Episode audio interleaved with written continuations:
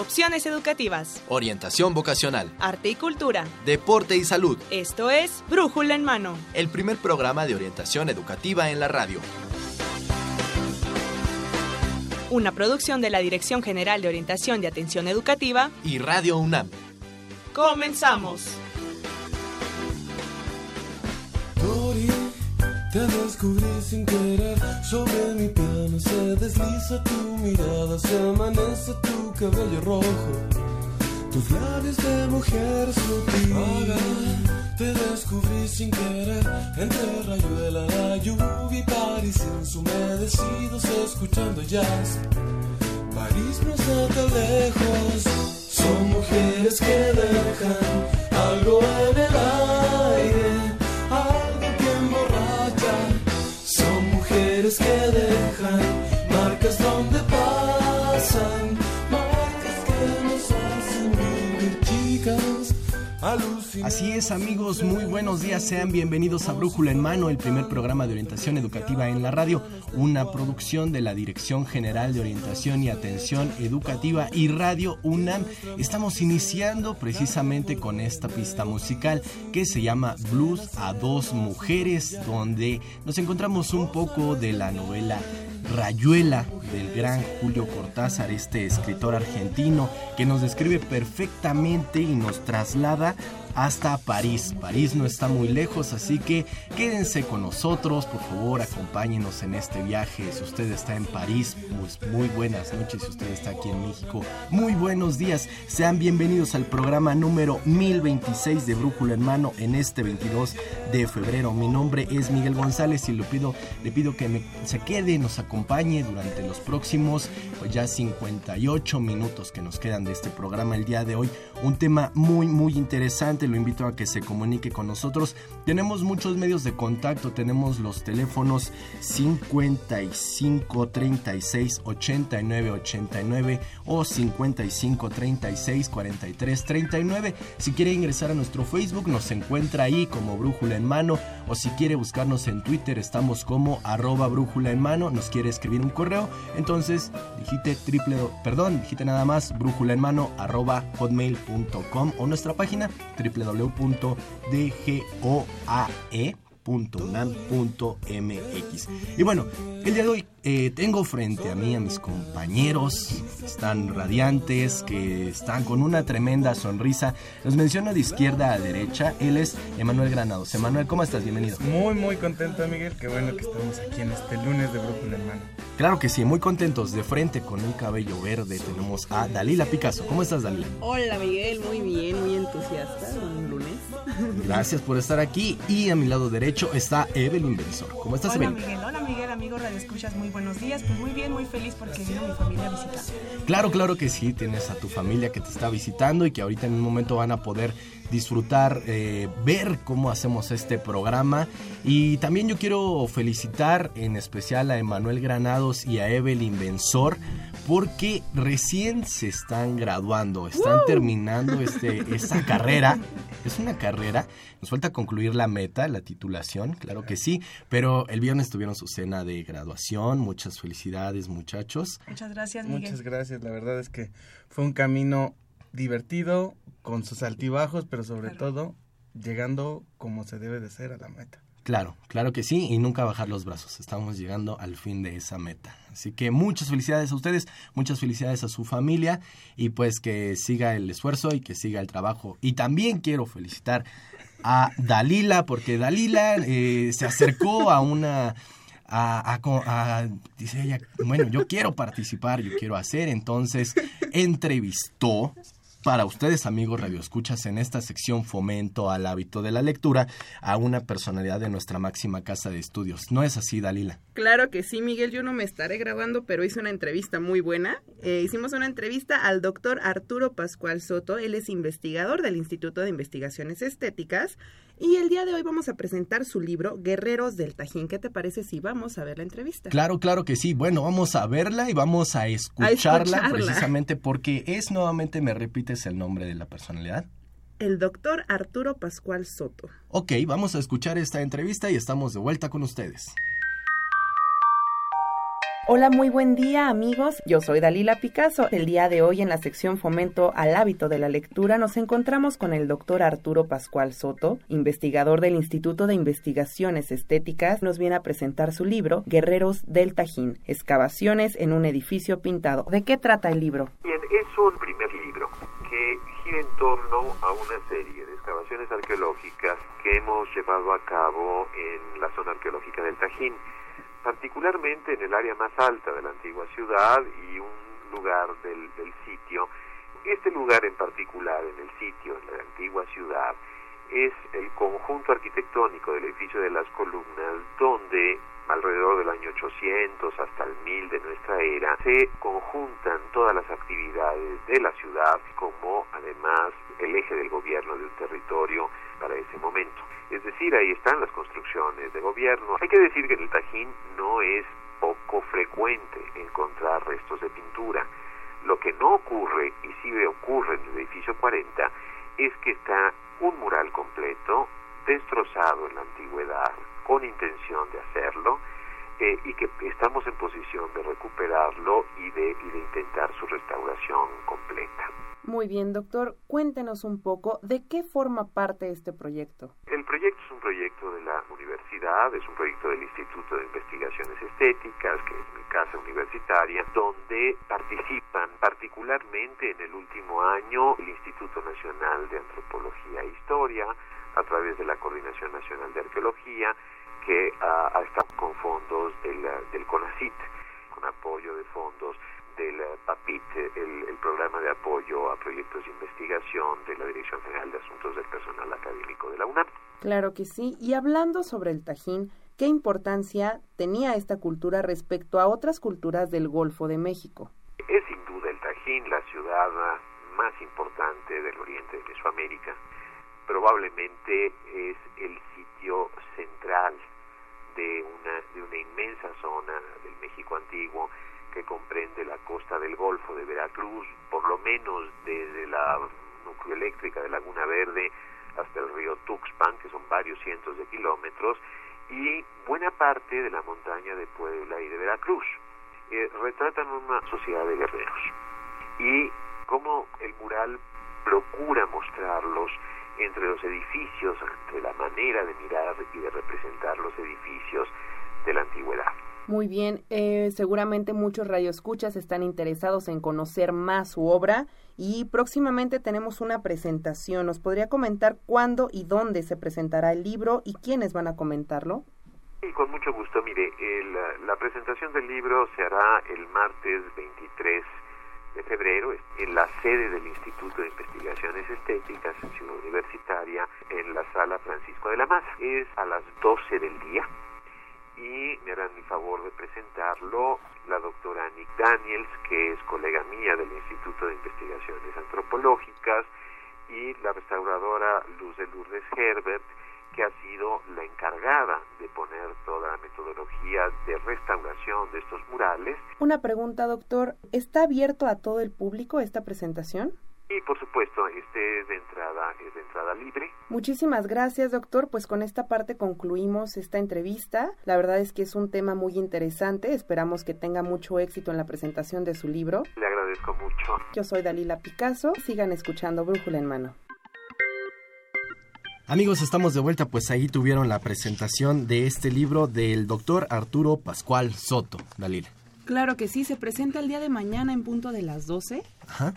En el instituto. Ahí está. Entonces, sí. Instituto de Investigaciones Estéticas, Estéticas. Estéticas. precisamente.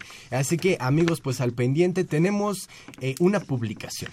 Tenemos un libro de, de este de este Guerreros del Tajín, así que en unos momentos les vamos a dar a conocer la dinámica que vamos a desarrollar para que se puedan ganar esta publicación. Pero no fue todo, no fue todo. Seguimos con fomento al hábito de la lectura en el tema del día de hoy que va relacionado, los, los enlaces que estamos teniendo en este momento.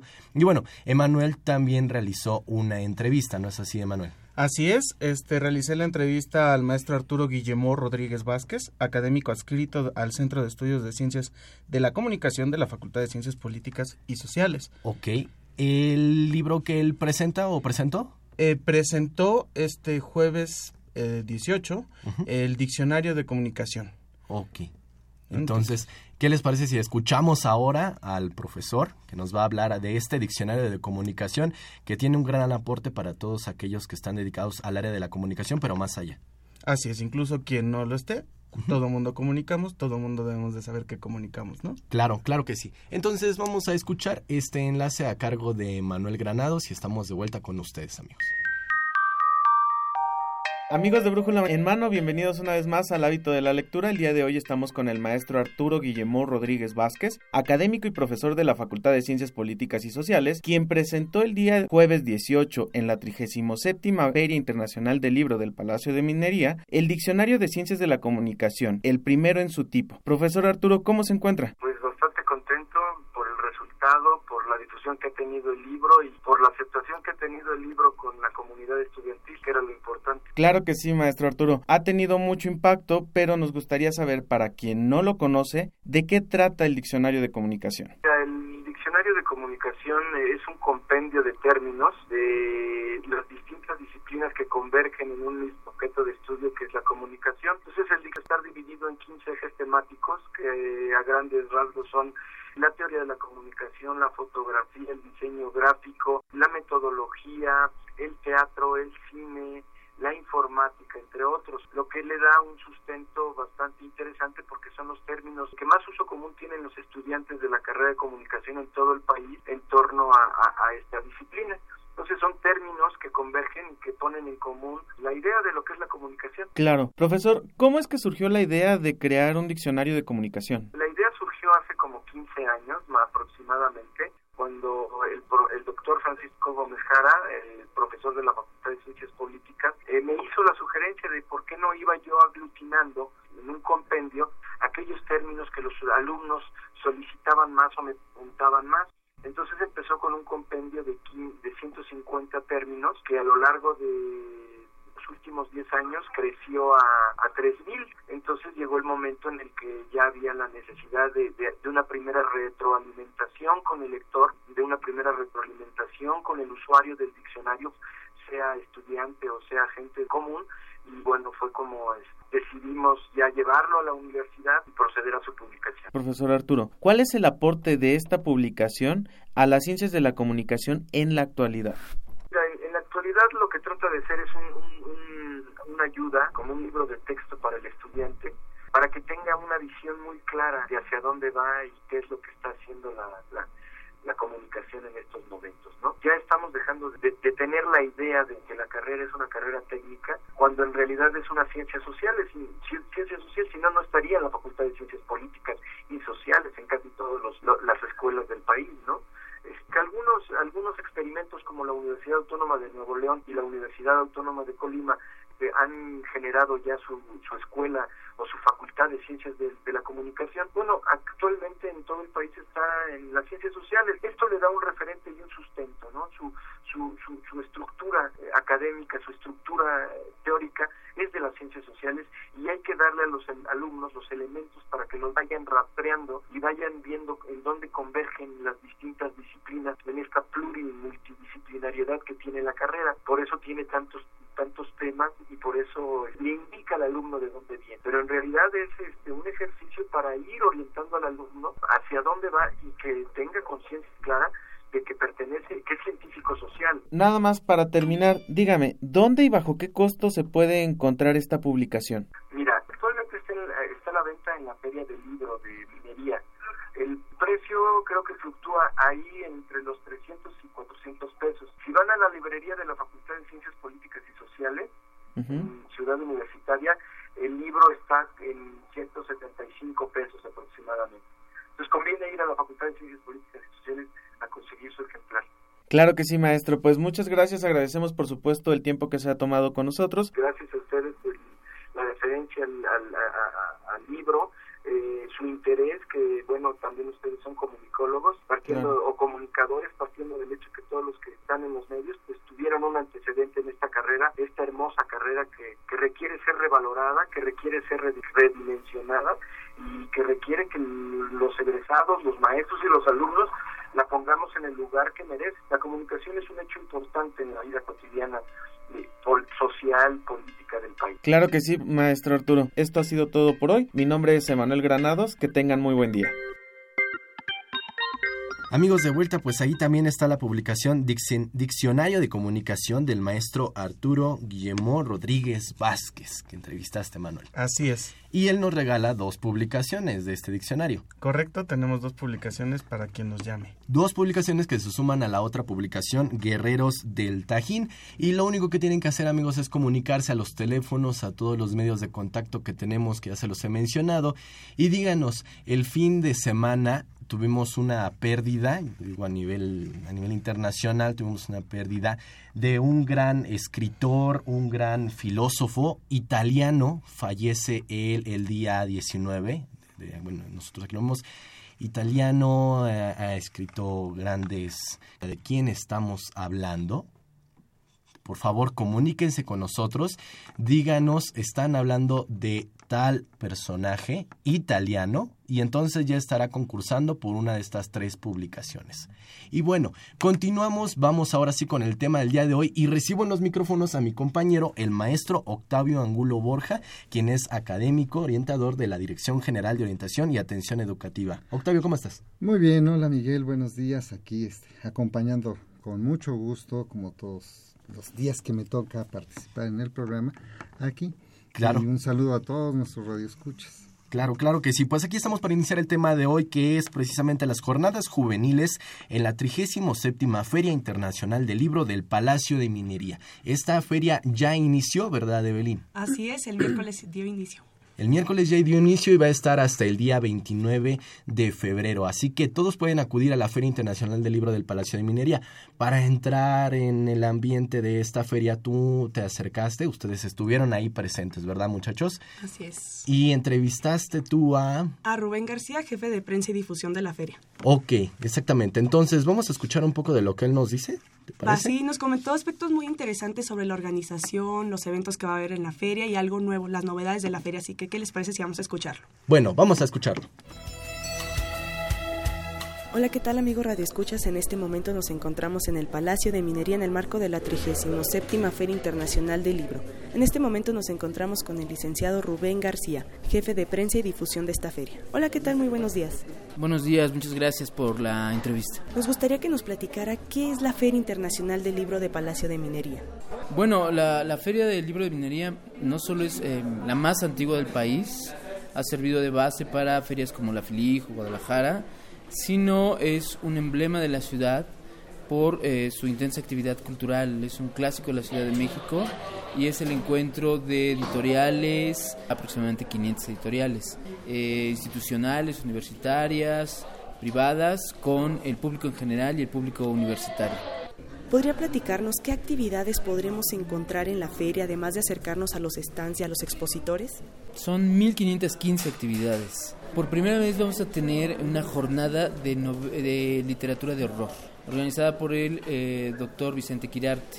Por primera vez vamos a tener un espacio dedicado a libros electrónicos. Eh, la feria está también entrando en esta parte, dándole esa opción al público de, minería. ¿no?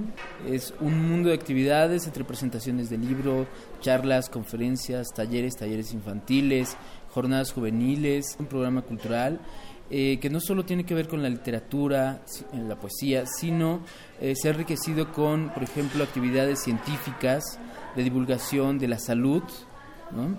que nos están haciendo eh, abarcar un mayor público, mayores intereses para todos estos. ¿Qué involucra todo este trabajo? Bueno, es un trabajo que tiene un año de anticipación. Nos adelantamos con mucho tiempo a, a todas las ediciones. O sea, es, es un, el secreto es prever y adelantarnos con la mayor antelación posible actividades, eh, gráficos, en fin, invitados. ¿no? Habla de una feria sana, una feria que está a la alza y que pues ha madurado yo creo que a los 37 años. Va, va muy bien.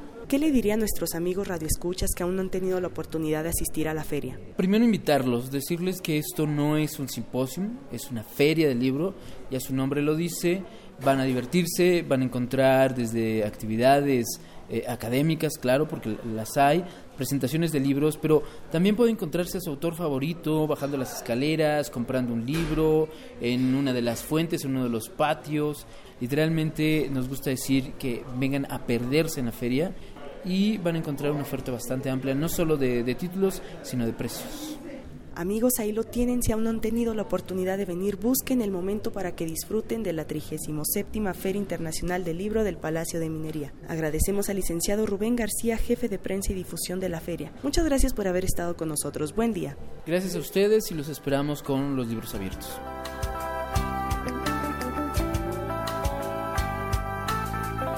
Amigos, de vuelta, pues ahí tuvimos en, entrevista al licenciado Rubén García, responsable de prensa y difusión de la Feria Internacional del Libro del Palacio de Minería. Y escuchamos también un poquito la canción de Soda Estéreo, eh, Corazón del Ator, que, bueno, muchos autores han inspirado grandes obras, ya sean musicales, películas, eh, obras teatrales, y en este caso Edgar, Edgar Allan Poe, que inspira un poco a los muchachos de Soda Estéreo y en aquel entonces al maestro Gustavo Cerati para componer esta canción, Corazón del Actor. Y bueno, Octavio, ahora sí vamos con nuestro tema. Vamos ahora a sí. al tema directamente. Y bueno, para ello contamos con la presencia de tres de nuestras distinguidas compañeras de la Dirección General de Orientación y Atención Educativa. Eh, contamos con la presencia de la maestra Patricia Cuevas Casillas, que es jefa del Departamento de Programación y Evaluación de la DEGOAE. Bienvenida. Hola, Hola, ¿qué tal? Buenos días. También tenemos la presencia de la doctora Gabriela Cabrera López. Ella es académica orientadora de la Dirección General de Orientación y Atención Educativa. Maestra. ¿Qué tal? Muy buenos días. Bienvenida. Bienvenida. Gracias. Y también contamos con la presencia de la maestra Patricia Gómez Esqueda. Ella es académica y orientadora también de la misma Dirección de Orientación y Atención Educativa. Bienvenida. ¿Qué tal? Buen día. Gracias. Y bueno, pues Octavio, vamos a iniciar. Pues sí, vamos a iniciar y con este tema de la 37 Feria Internacional del Libro del Palacio de Minería.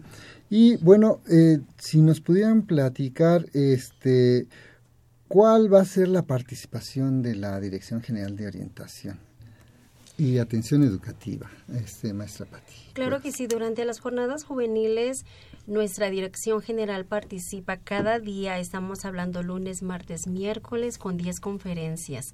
Entonces aquí los visitantes tienen la gran oportunidad de acceder a esas conferencias con diversas temáticas, entre ellas de manera general es para la adquisición de herramientas para la toma de decisiones vocacionales, otras de las conferencias a las que pueden acceder va a ser para obtener herramientas para la búsqueda de empleo, así como temática general para que eh, el visitante pueda tener una formación integral. Por supuesto que al final de cada conferencia, si ya tienen dudas, este, preguntas específicas, pues pueden preguntarle al experto. Entonces, bien recomendable que asistan a estas conferencias. Tenemos 10, vuelvo a repetir, cada día y podrán tener acceso al programa para que lleguen con esas preguntas previas nuestros visitantes. Eh, sí, por supuesto, en nuestro sitio web de la Dirección General, eh, que ahorita supongo que lo proporcionarán, está ya nuestra programación para que ellos vayan directamente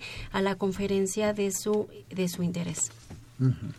Sí, o sea que es, es muy importante que participen en estas jornadas juveniles, dado la, la temática que se va a abordar algunos ejemplos de los temas que pudieran este, ser de interés para nuestros jóvenes que asistan a, Sí, por supuesto que sí, todas las conferencias muy interesantes, solamente por citar esos ejemplos, es autorregulación y aprendizaje, amando parejo, dependencia emocional, la lectura, también tenemos conferencias como qué carrera me puede hacer feliz, que es muy importante para que los jóvenes puedan decidir, aspectos que aumentan el interés en la lectura, escribir para aprender.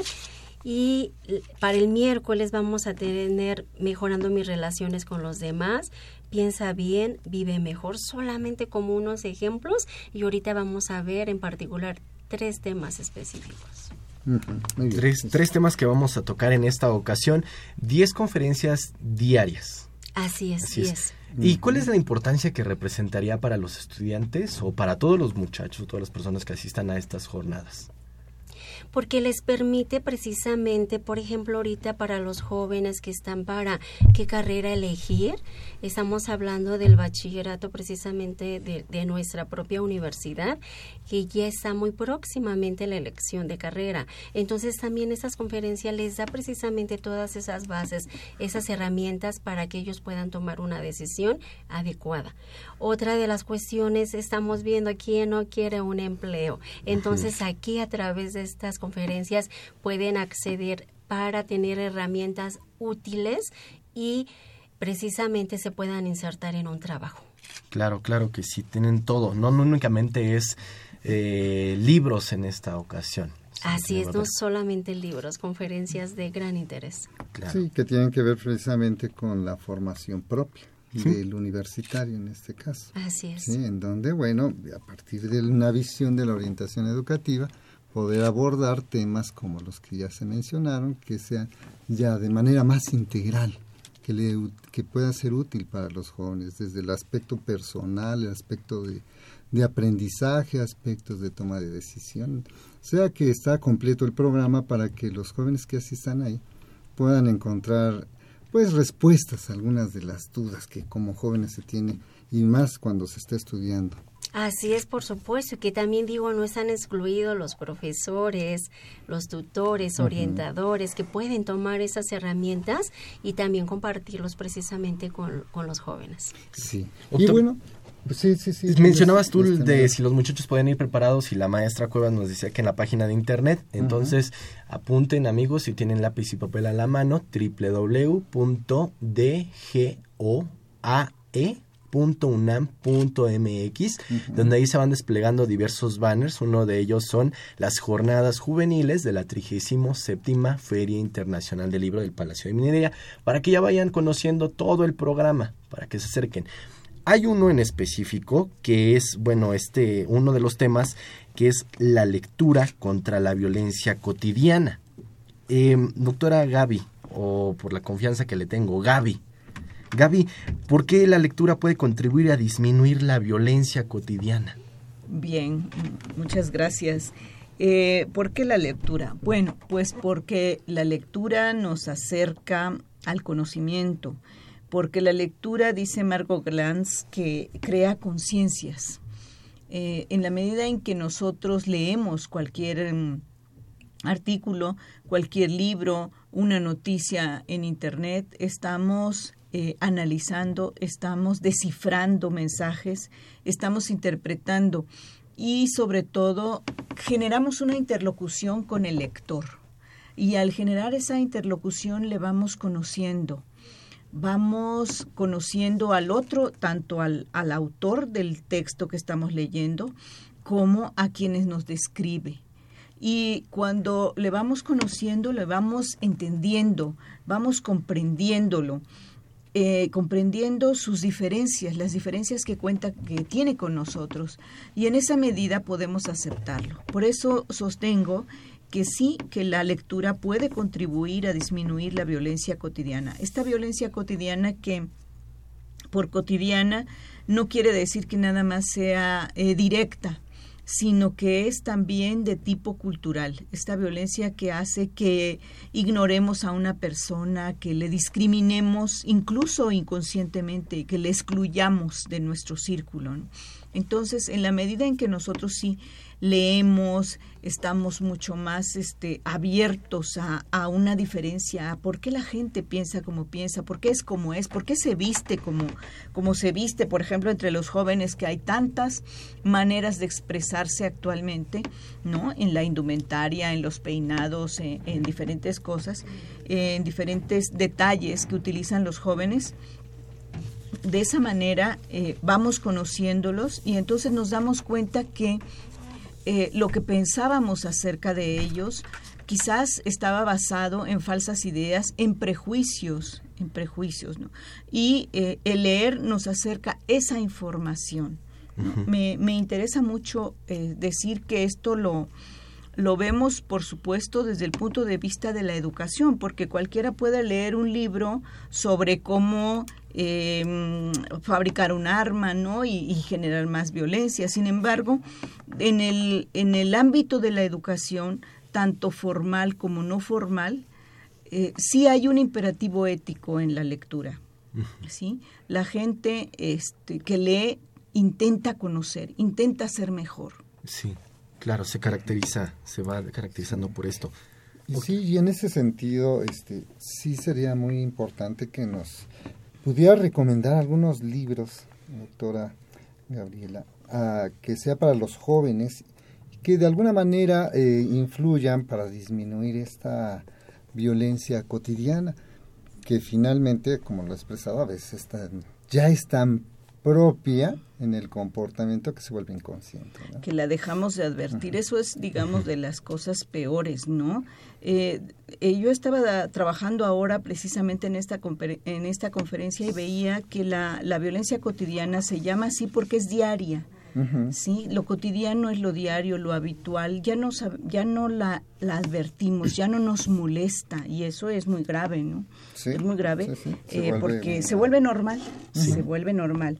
Y precisamente yo había mm, elegido algunos títulos, a mí me parece que la literatura mexicana está llena de, de títulos que pueden contribuir eh, no prescriptivamente a decir este no seas violento, sino que nos ayudan a conocer al otro. Por ejemplo, eh, Balún Canán de Rosario Castellanos, los cuentos de mm, El Llano en Llamas, que nos hacen conocer a los nuestros, a, a, nosotros.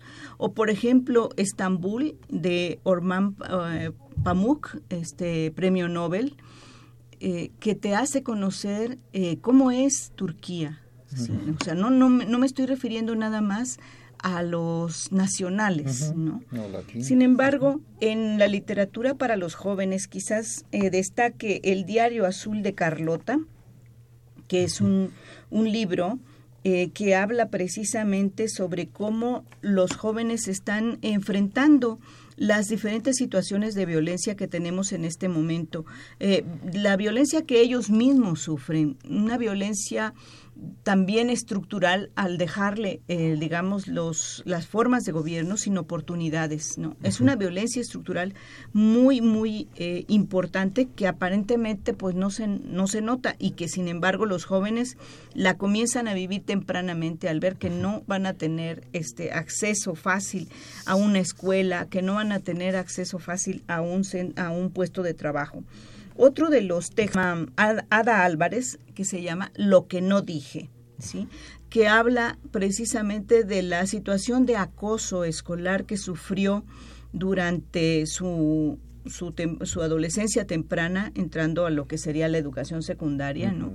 Y como esto, estos son libros, digamos, que a partir de la experiencia compartida con otros que leen ese texto pueden concientizarse y este, comprender que no es posible continuar conviviendo bajo estas este, situaciones y estas condiciones de violencia. Tú lo mencionabas, Gaby, a veces la violencia ya se ve tan normal, tan natural, se naturaliza y no nos damos cuenta. al inicio, anteriormente en una pregunta que te hacíamos, tú mencionabas, no nos damos cuenta incluso cuando excluimos, cuando violentamos a alguien. ¿Nos podrías mencionar en algunas de las expresiones de violencia cotidiana que ya que tú también participas con jóvenes, has observado con ellos? Fíjate que sí, eh, tanto desde la secundaria y luego en el bachillerato y además en la educación universitaria, lo que hemos venido detectando es hay una serie de prácticas, aparte eh, que ya están, digamos, investigadas, aparte del uso de los apodos, que es lo más, la burla, que es una cuestión este, bastante frecuente y cotidiana.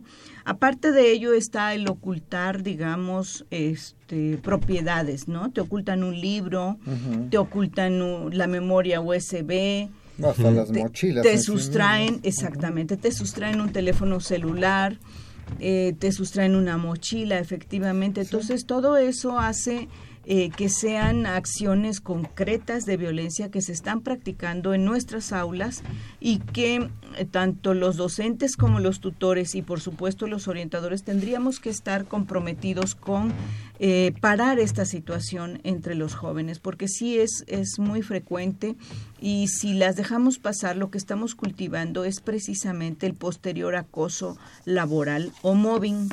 Sí, que se ya se da también de manera muy frecuente, que, pero que afortunadamente ya las instituciones empiezan a, abordar este tema, a tratar y establecer condiciones de relación diferente a las que se han venido dando. Que la universidad lo toca, ¿no? Y que la universidad lo toca precisamente. Pero sí es cierto, a través de la lectura es como se puede ir tomando. Y sobre todo cuando se vuelve compartida, cuando se puede comentar con los otros. Creo que el efecto es mucho mayor. Y bueno, eh, en verdad sí que es importante empezar a observarnos también nosotros mismos, observar los que nos rodean, para que estas cuestiones de violencia cotidiana afloren y se dé solución a ellas mismas y cambiemos, ¿no? Nos transformemos. Sí, Miguel. Claro, Octavio, seguimos en esta, en esta charla y bueno, Emanuel, ahora lo tengo aquí a mi lado, tú también estuviste en la Feria Internacional del Libro del Palacio de Minería y entrevistaste a... Eh, bueno, entrevisté al doctor César Astudillo, secretario de Atención a la Comunidad Universitaria, entre los pasillos de ese magnífico recinto. La verdad es que nos lo encontramos en el área de, del estado invitado, Chihuahua. Chihuahua en esta ocasión, el estado invitado. Entonces, ¿vamos a escuchar esta entrevista? Claro que sí, por favor. Vamos a escucharlo, por favor, comuníquense con nosotros porque tenemos tres publicaciones. Tenemos una publicación de Los Guerreros del Tajín y dos de Diccionario de Comunicación. Vamos a escuchar la entrevista de Emanuel.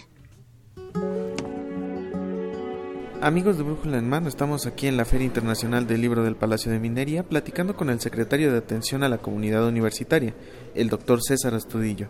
Doctor, gracias por estar con nosotros. Un placer estar con ustedes. Esta Feria Internacional del Palacio de Minería conjuga muchas casas editoriales en un solo recinto. ¿Qué le parece esta iniciativa de nuestra máxima casa de estudios? Es una iniciativa que desde sus orígenes ha sido extraordinaria porque no solamente debe verse como un, lugar que concentra a muchas editoriales para vender libros, realmente hay que verlo como un festival de la cultura, un espacio en donde la cultura tiene su espacio propio, puede fortalecerse, eh, puede renacer cuando la cultura ha estado también pasando por momentos complejos. Entonces debemos ver que este es un gran espacio de la educación, del conocimiento, del saber, eh, que además vivifica el espíritu. Yo creo que todos cuando agarramos un libro nos permite perdernos, eh, imaginar historias, trasladarnos a los entornos que describen los autores, abrevar información, saber cosas que, que desconocíamos. Es decir, nos da elementos muy importantes de tal suerte que yo creo que este esfuerzo ya continuado en más de 37 ocasiones, eh, pues es de celebrarse, es de celebrarse porque esta Feria Internacional del Libro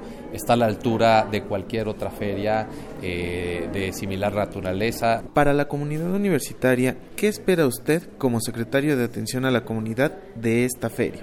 Yo lo que esperaría es que vengan, que vengan, que vean toda la gran gama extraordinaria, a veces inacabable, inabarcable de libros, de todas las, de todos los géneros, que ofrece un lugar tan majestuoso además como el Palacio de Minería, que vengan a las actividades que hay, a las presentaciones de libros, a las conferencias, a las firmas de libros, tal suerte que a mí me va a dar mucho gusto ver eh, a, los, a los alumnos, las alumnas, los profesores, los investigadores, los trabajadores, es decir, que todos puedan tener la posibilidad de venir, de llevarse algunos libros y repito, de leerlos. Nos dimos cuenta que usted está observando algunas de las publicaciones. ¿Cuál es el género que complace más al secretario de Atención? Bueno, mira, a mí me gusta un poco de todo. Este, me gusta mucho la, digamos, no solo la historia eh, de Roma y de Grecia, eh, sino también la literatura que se construye a partir de, esos momentos, ¿no?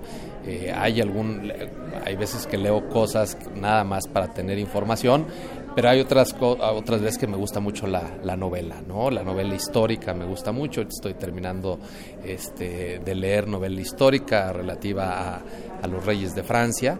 Este, pero bueno, ese es uno de los géneros que me, que me gusta más. Secretario, ¿qué mensaje le gustaría dar a los radioescuchas respecto a la Feria Internacional del Libro? Básicamente el mensaje es que vengan a esta fiesta de la cultura, que aprovechen venir a este espacio majestuoso, que vean uno de nuestros recintos emblemáticos, que vean todo lo que hay aquí adentro, que repito, es, es, es algo que nutre el espíritu, que nos ayuda a, entender otras facetas del ser humano, que es la alimentación, este, no solamente física, sino también espiritual, emocional, porque leer un libro da eso, ¿no?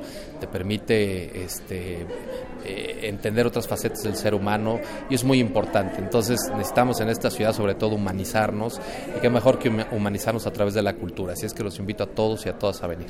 Palabras del secretario de Atención a la Comunidad Universitaria, el doctor César Astudillo.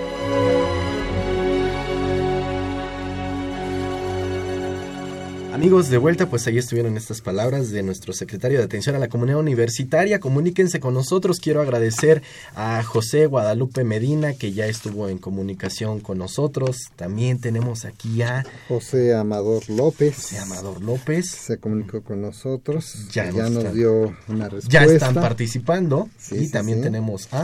A Ulda Terrones Valdés. Y bueno, también nos da la respuesta. Así que comuníquense, por favor, háganos saber todas sus opiniones. Estamos platicando de las jornadas juveniles, lectura, platíquenos. Y que nos llamen al 55 36 89 89 o al 55 36 43 39. Claro que sí. Compártanos cuál fue el último libro que leyeron, por favor. ¿Hace cuánto tiempo fue que lo hicieron? Esperemos que no haya pasado mucho tiempo. No nos digan. desde la secundaria lo leí y ya tengo. No, no, no, por favor. Entonces, ¿cuál fue el último libro que leyeron? Por favor, compártanoslo. Y seguimos aquí con nuestras, nuestras invitadas, Octavio. Sí, y bueno, abordando precisamente estos temas que se, se, se van a comentar en estas jornadas juveniles. Eh, tenemos un tema, ¿sí? el de fortalece tus habilidades sociales para convivir mejor. Y para ello, bueno, sí le pediré a la licenciada Pati Gómez que si nos puede comentar qué son las habilidades sociales. Sí, buen día. Este, eh, como hemos visto en la plática anterior que nos mencionaba Gaby, pues la importancia de la convivencia para poder eh, también incidir en que se baje la violencia. Y una forma de esto también es el fortalecer nuestras habilidades sociales. Generalmente el hombre, pues vamos a decir que está en comunicación constante con otro ser humano, ¿verdad? Entonces no podemos imaginarnos la vida sin, sin, convivir con, otra persona. De ahí la importancia que tienen lo que son las habilidades sociales, que vienen siendo la, la, la forma en cómo de una manera efectiva y satisfactoria permite que las personas se puedan relacionar y puedan convivir de una manera sana. El poder tener en cuenta, el poder expresar nuestros sentimientos, nuestras emociones, el poder decir que sí y también el poder decir que no a algo que no queremos. Todo esto lo aprendemos a través de, nuestra vida, porque las habilidades sociales pues no es algo con lo que nacemos, es algo que vamos aprendiendo conforme vamos creciendo. Hay algunas que tenemos más fuertes, algunas que tenemos más débiles y que bueno, vamos a tener que ir eh, identificando para poderlas ir eh, fortaleciendo, ¿verdad? Eh, además de esto, el poder expresar nuestras emociones, nuestros sentimientos, nuestros pensamientos, las habilidades sociales se piensan, se sienten, se crean.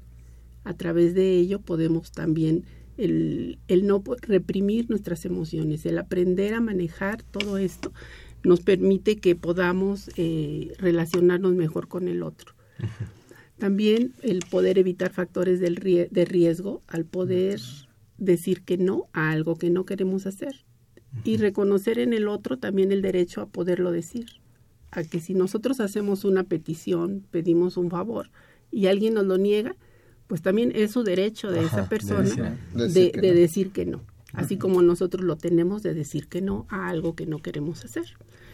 Todo esto, además, el facilitar la comunicación, el poder saber de qué manera comunicarnos mejor con el otro, el cómo poder llevar una conversación con alguien.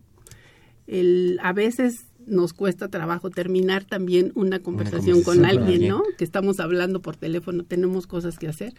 Y cómo, cómo decirle a la persona que ya no quiero, este, no porque no quiera, a lo mejor porque, tengo otras actividades que hacer, de una forma en que esta persona no se sienta, este, también que no queremos estar con ellos. Entonces, todo, todo esto es a través de lo que es el fortalecer nuestras habilidades sociales.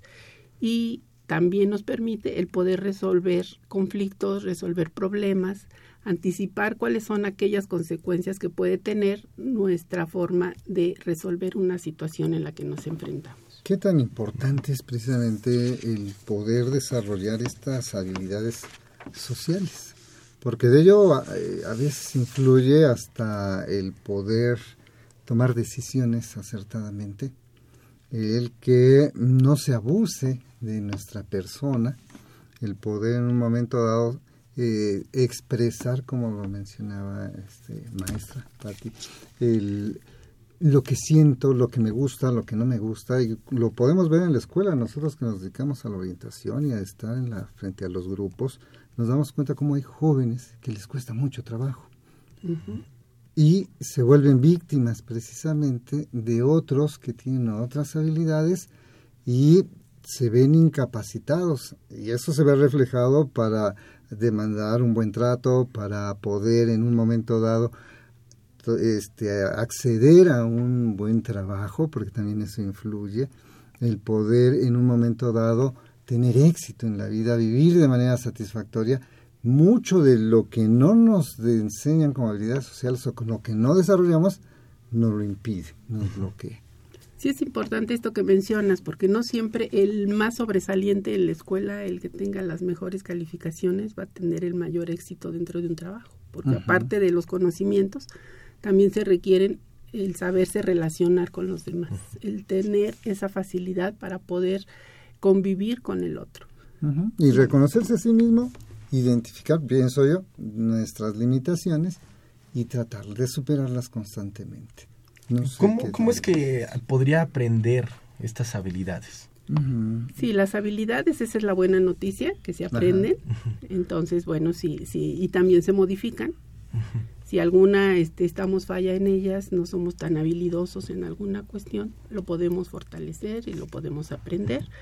Estas las aprendemos pues desde que somos pequeños, el mismo trato que tenemos, como nos van enseñando nuestros padres, eh, desde aprender que tienes que saludar, que tienes que dar las gracias, que tienes que observar cierto tipo de conductas. Aquí es importante que en las habilidades sociales también tengamos en cuenta al otro y además el contexto en el que nosotros nos estamos desarrollando.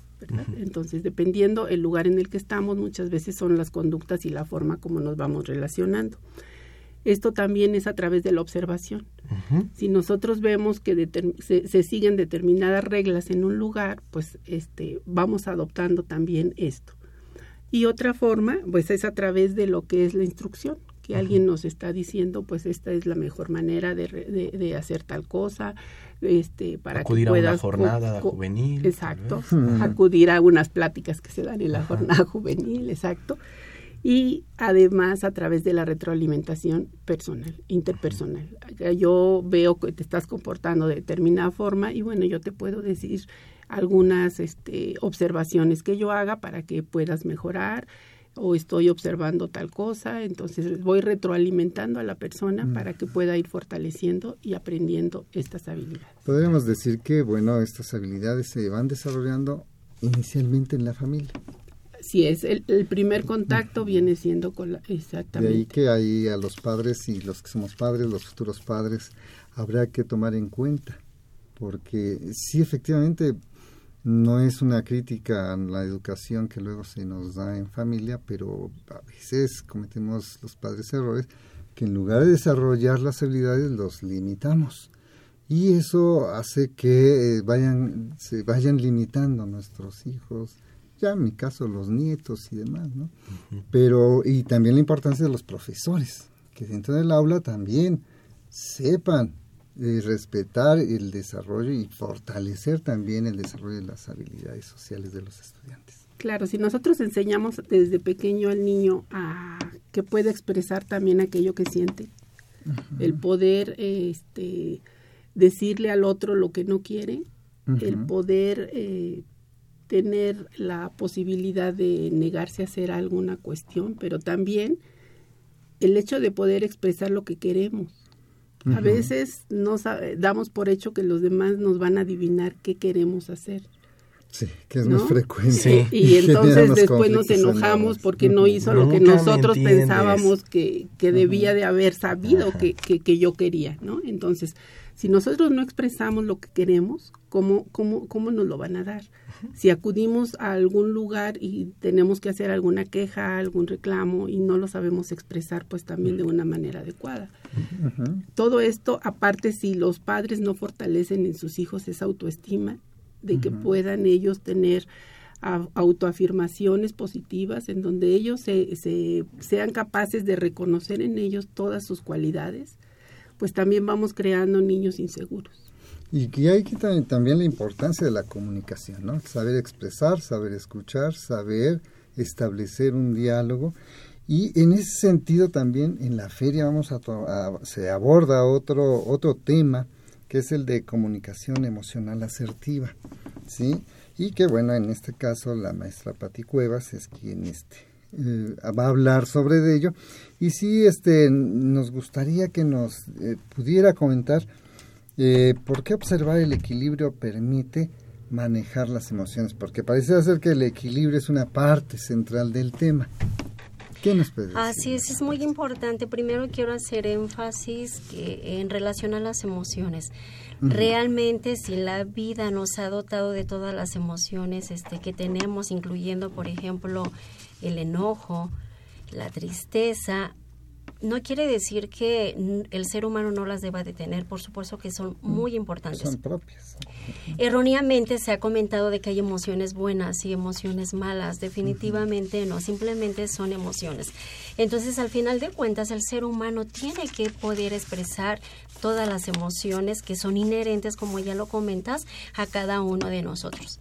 Si nosotros estamos observando el equilibrio que científicamente está comprobado que todos los seres humanos, cualquier tipo de entidad, por ejemplo, alguna institución, algún país, algún evento, va a tener su lado amable y su lado no tan amable, precisamente el ver los dos lados de la moneda me va a permitir manejar las emociones. ¿Qué quiere decir esto? Vamos a suponer que yo le estoy pidiendo un favor a una compañera de trabajo o quizás a un amigo para que simplemente me imprima algo. Y esa persona me dice, no, puede ser, puede ser que yo llegue a estar enojada por esa acción. Pero si yo le veo el lado amable, por ejemplo, ¿qué caminos tengo yo para poder imprimir eso? me va a permitir tener un mayor aprendizaje, yo lo voy a hacer ya por mi propia cuenta y al final de cuentas cuando yo estoy viendo cuál es el lado amable, eso me va a permitir manejar el enojo. Entonces yo voy a estar solamente en esa situación, en esa emoción, el tiempo que sea necesario.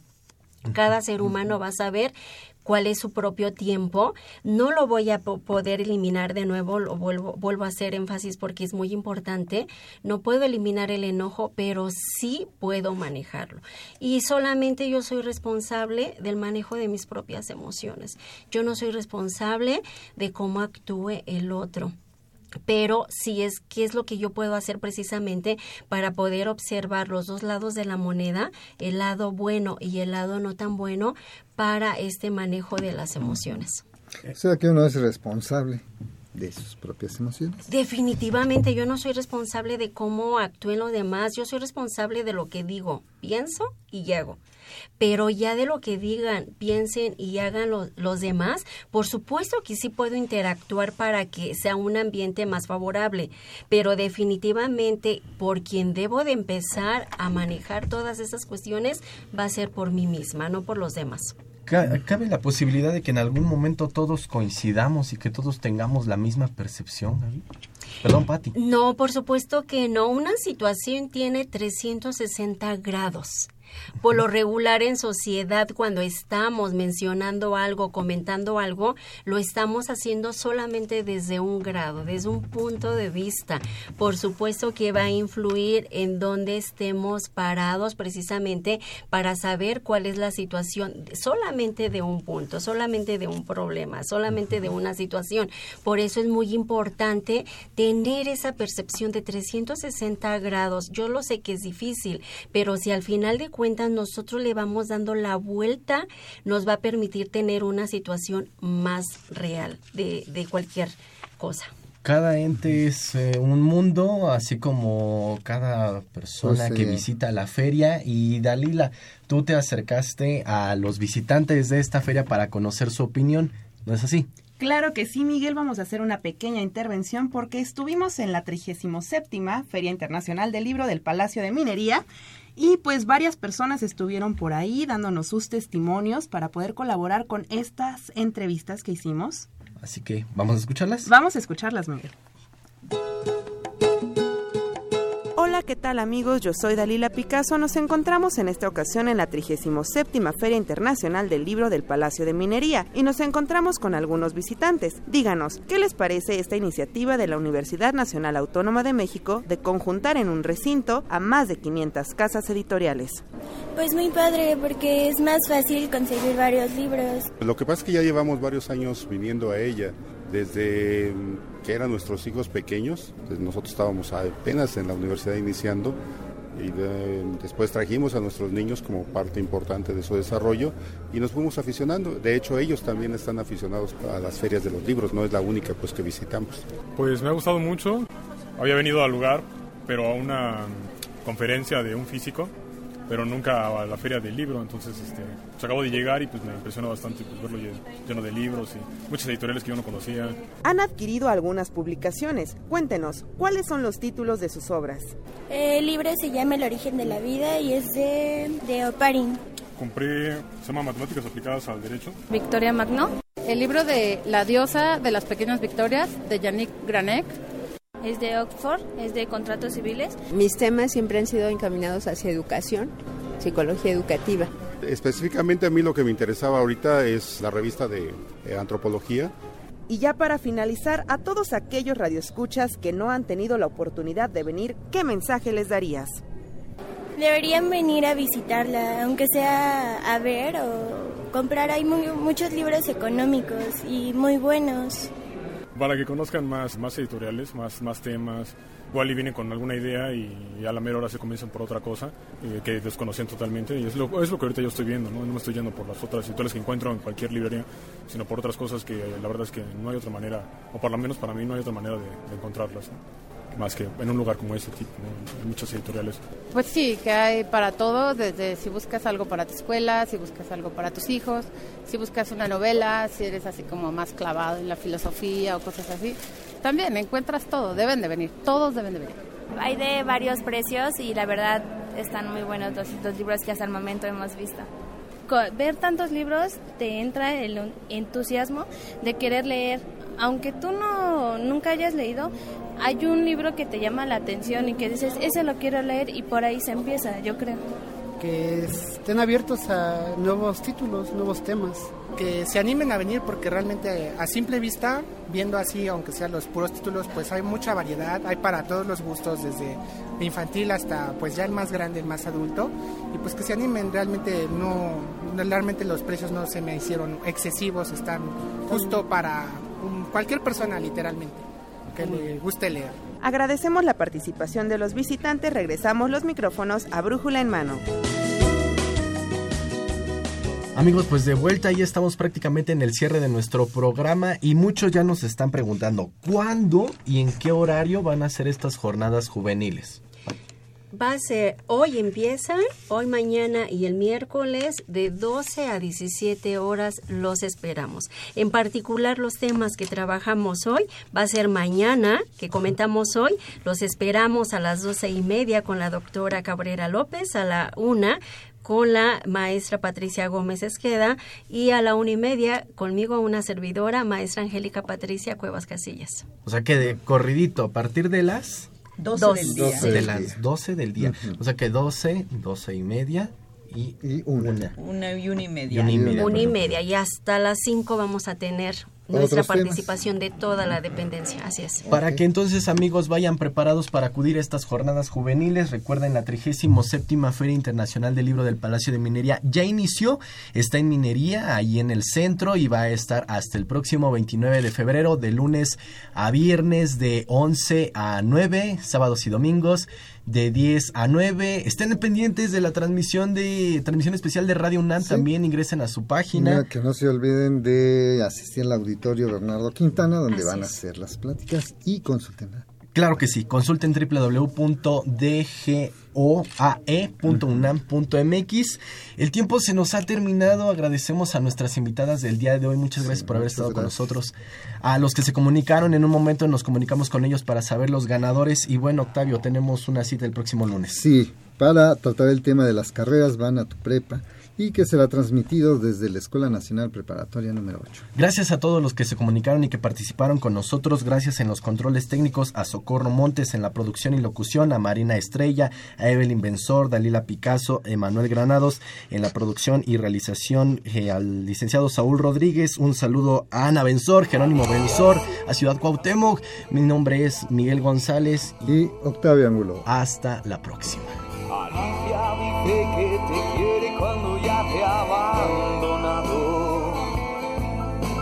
Alicia expulsaba al país de las maravillas para Alicia hoy, que siempre todavía.